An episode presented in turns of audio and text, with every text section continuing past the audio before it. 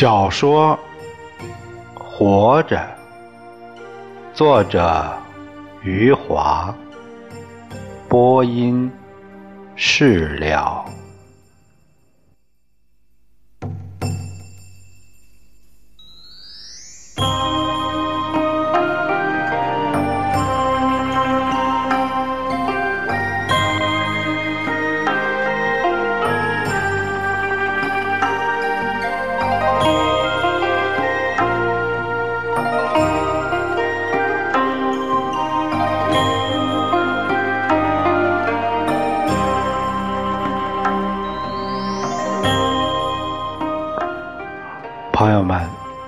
这部小说，呃，活着，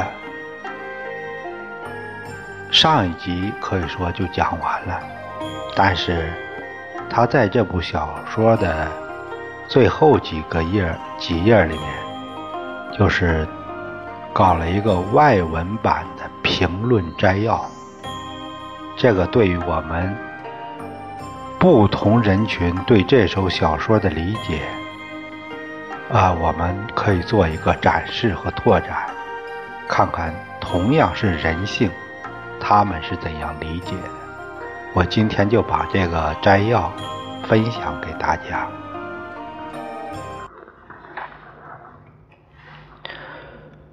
合众国际社两千零三年八月十九日，他这样说道：“小说在历史动荡的背景上。”以貌似冷漠的语调织就了一幅人性的挂毯，其冷静的风格使读者与福贵同甘共苦。当好运垂顾他时，我们会欣然微笑；当他遭受厄运打击时，我们又会黯然垂泪。悲剧总是接踵而至。令人无法喘息。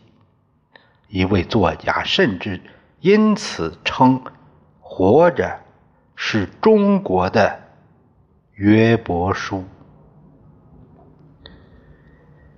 亚洲书评两千零三年九月六日这样写道：“活着是一个简单的故事，叙述也很朴素。”余华的力量就在于他的人物塑造和描写方式，要让读者自己去窥探那些生活与他们如此不同的人的心灵。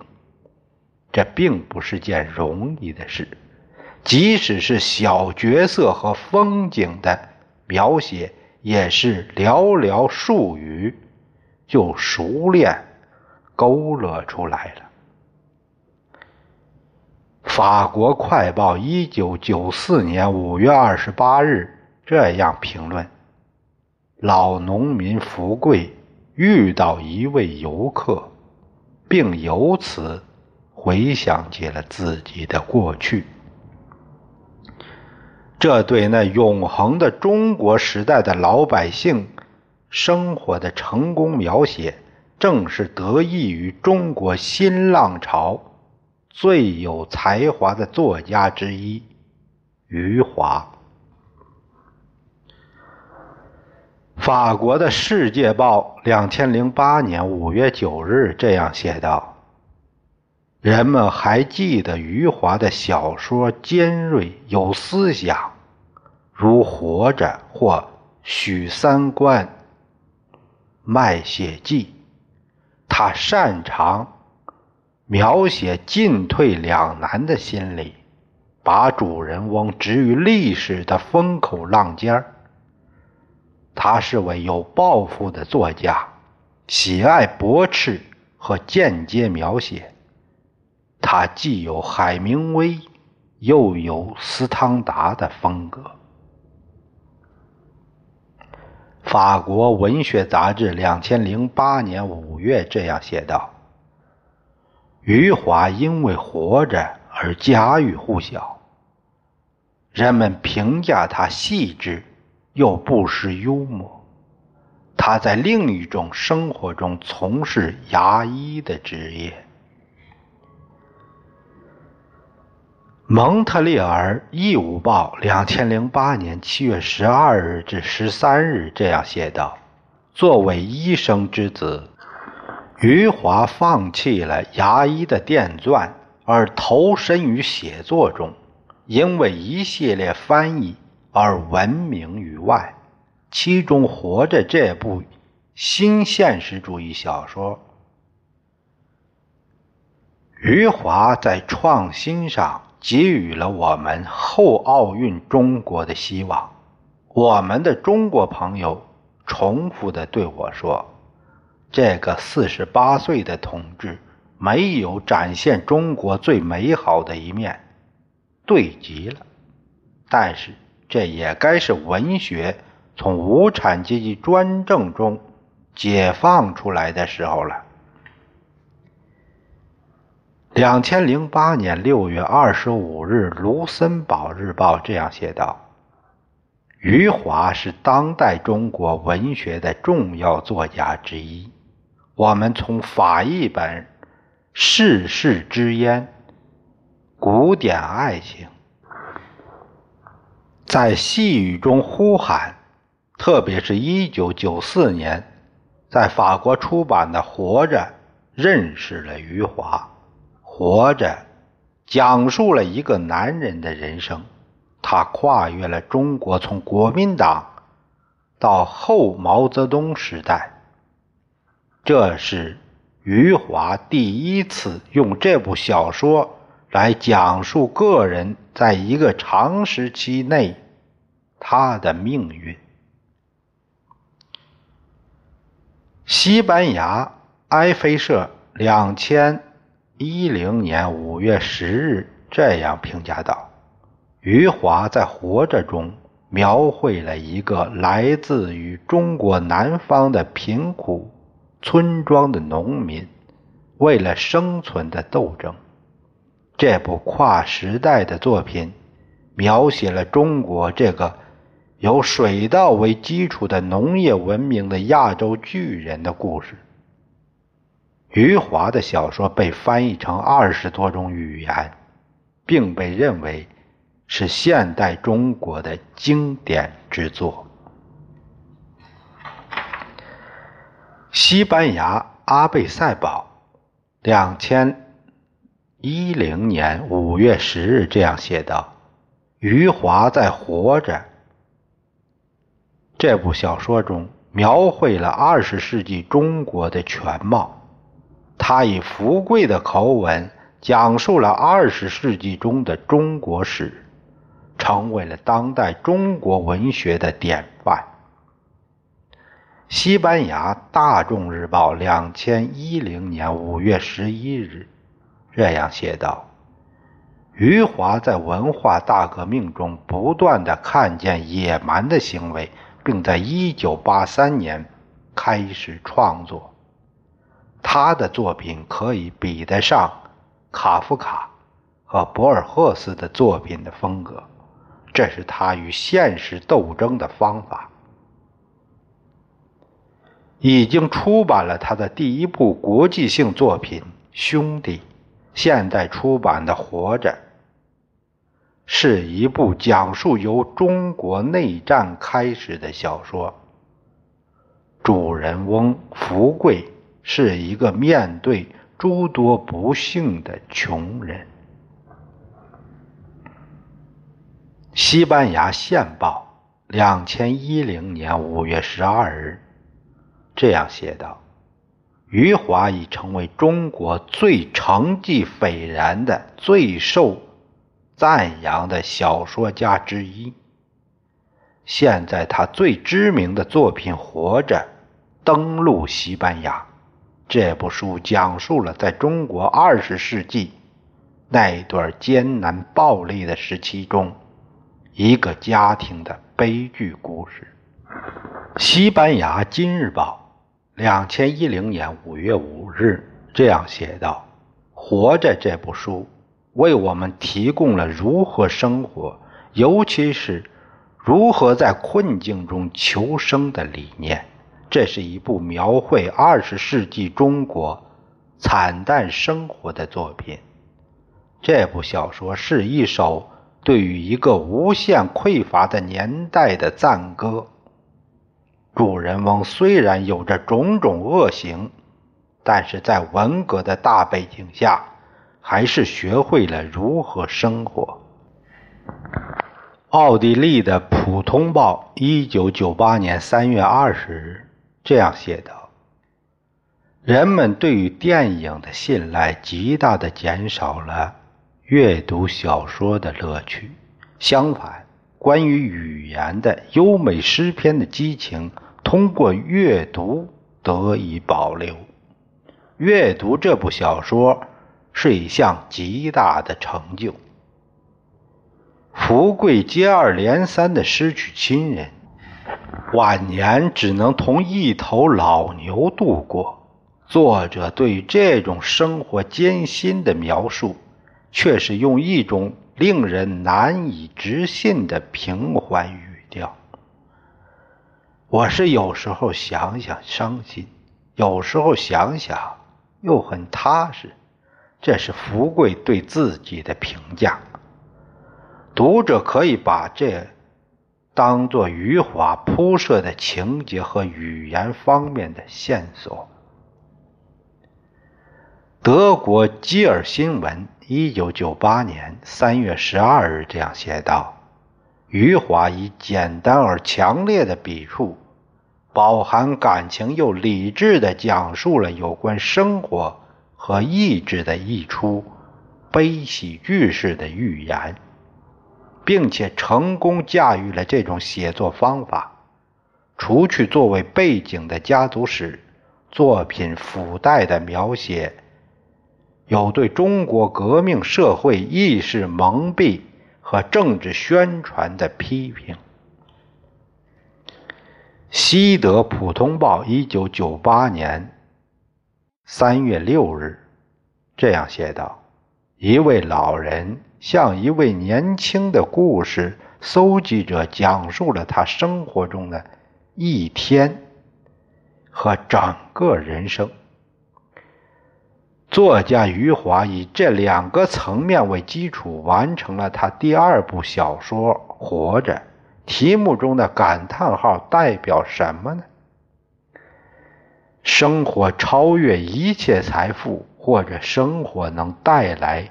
有什么价值的财富？不惜一切代价的活着。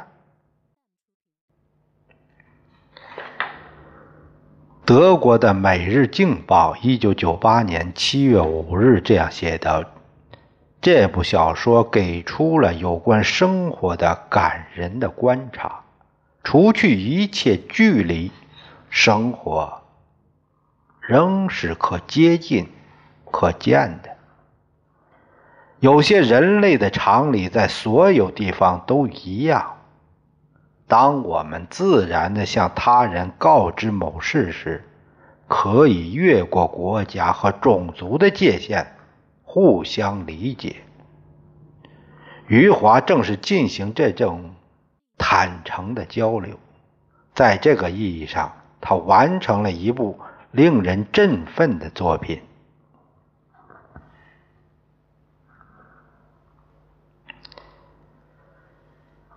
德国《柏林日报》一九九八年一月三十一日这样写道：“因为它是文学作品，一部伟大的艺术作品。因为作者这样富有同情心的叙述，令人难以置信的艰难的历史，能够给人以安慰，因为我们从农民福贵身上。”获得的安慰是一种美好的感觉。本书的价值无法用任何评论的词语来形容。伟大这个词在这本书面前也显得渺小。德国的《法兰克福汇报》一九九八年八月十三日这样写道：“这部小说把我们带到了中国。”从欧洲的视角来看，中国是一个遥远的、充满异域风情的世界。想更多的了解这个世界的人，一般会拿起报纸阅读相关的信息。如果这本书只是以传授这方面的知识为目的，对作者的吸引力就没那么大。我们不只是期望获得有关人种学和社会的情况，我们希望了解我们能够理解并追寻的一段历史和人类命运。小说作家余华在这两方面都没有让我们失望，他为传统的读者提供了丰富的人类历史。没有忽视好学的读者。北德电台一九九八年七月十六日这样写道：“这部小说讲述的是一个人的生活故事，穿越了中国五十年的历史。这五十年打上了为个人生活、为变化的政治身份。”而斗争的烙印，在读者面前以举例的方式展开，既有关于各种恐惧的图景，也有田园生活和骚乱。余华这部被当作流浪小说的作品所叙述的故事，展示了成为历史的玩物的个体，历史表现出。讽刺的力量，意识形态的斗争，通向紧急状态和损失，也通向死亡和魔鬼。德国的音乐杂志一九九八年九月这样写道。这是有关过去的五十年中国历史中富贵的复杂而悲惨的生活。中国变幻的历史为这部感人但并不感伤的小说提供了背景。小说的主旨是穿越政治的生活意志的胜利。德国的日报。一九九八年六月十三日，这样评论：福贵单纯的世界观，在经历了不同的时代后，仍然奇迹般的保留下来。中国的战争、大跃进，直到文化大革命，这些灾难给个人带来的后果，被福贵看作无名的命运的打击。读者如果不相信类似讽刺和陌生化的更高的手法，应该佩服化解了困难，在晚年落寞的生活图景下孤独的，但并不寂寞的主人翁。这就是活着。新苏黎世报。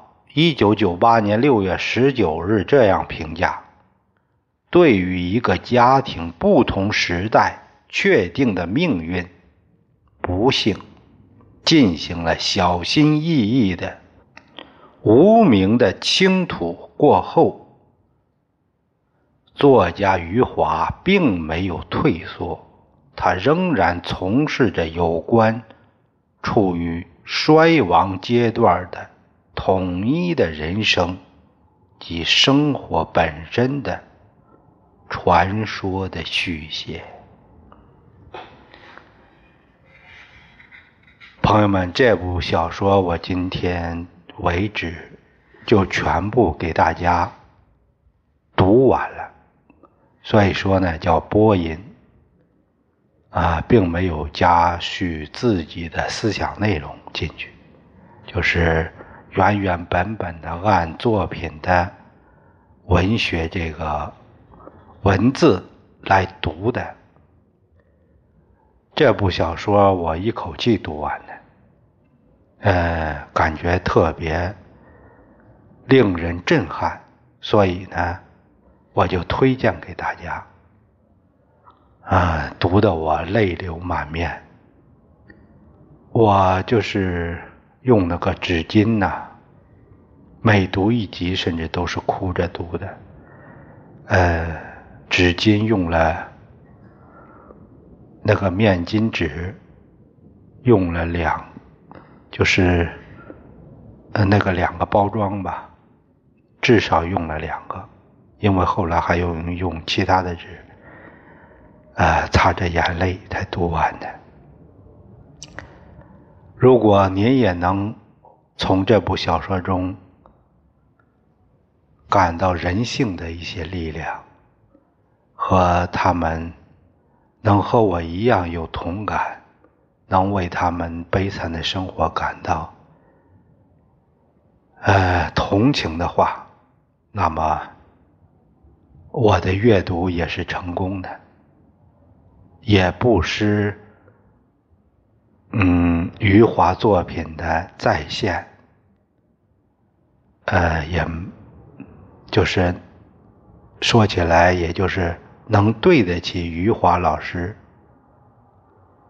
他写这部作品的那一种文学内涵。